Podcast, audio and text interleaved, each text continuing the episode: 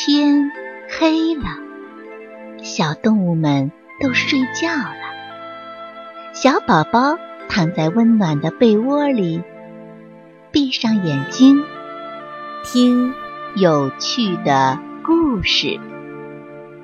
宝贝，晚安。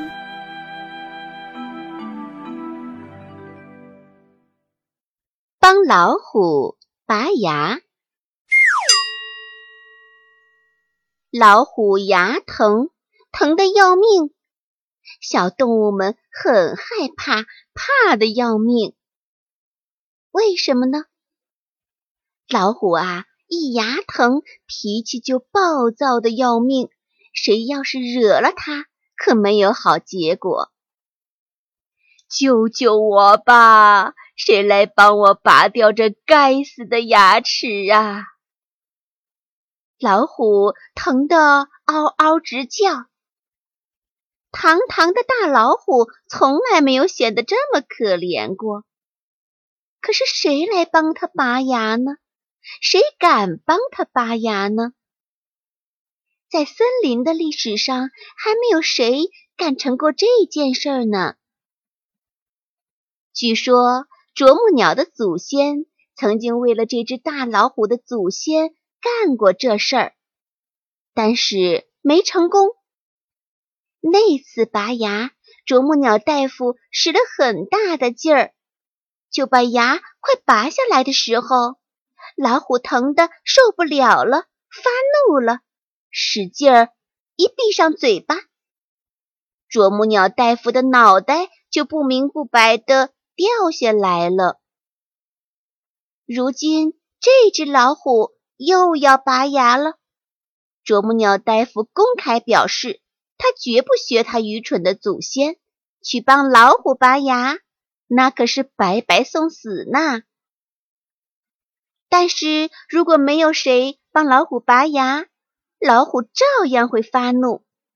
就是有谁帮老虎拔下了牙，老虎以后吃肉时发现牙少了，嚼肉不方便了，它也会发怒的。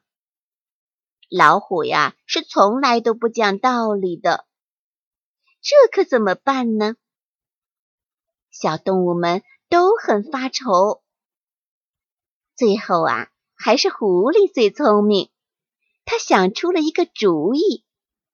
他先请老虎把眼睛蒙上，然后请老斑马献上一根粗粗长长的马尾巴鬃毛。狐狸把马尾巴鬃毛的一头拴在了一棵樟树的树杈上，然后有胆大机灵的小松鼠以最快的速度把马尾巴鬃毛的另一头绑在老虎那只已经摇动得很厉害的病牙上。这个危险的动作一干完，小松鼠掉过身子，把蓬松的尾毛往老虎鼻子里。一扫，老虎鼻子痒痒的，忍不住啊，就打了个惊天动地的大喷嚏。结果呀，这个喷嚏一打完，那颗本来已经摇动的很厉害的病牙就掉了下来，悬挂在了樟树的树枝上了。老虎得救了。牙也拔下来了，森林里又恢复了太平。可是小动物们想来想去，又有点发愁了。要是有一天老虎后悔拔下这颗牙，要找人算账怎么办呢？狐狸笑眯眯地说：“找人算账，哈哈，那就怪他。”自己打喷嚏吧，或者让他去找樟树算账吧，跟我们可没关系。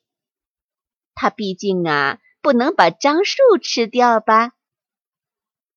小动物们听完狐狸的话，都哈哈大笑了起来。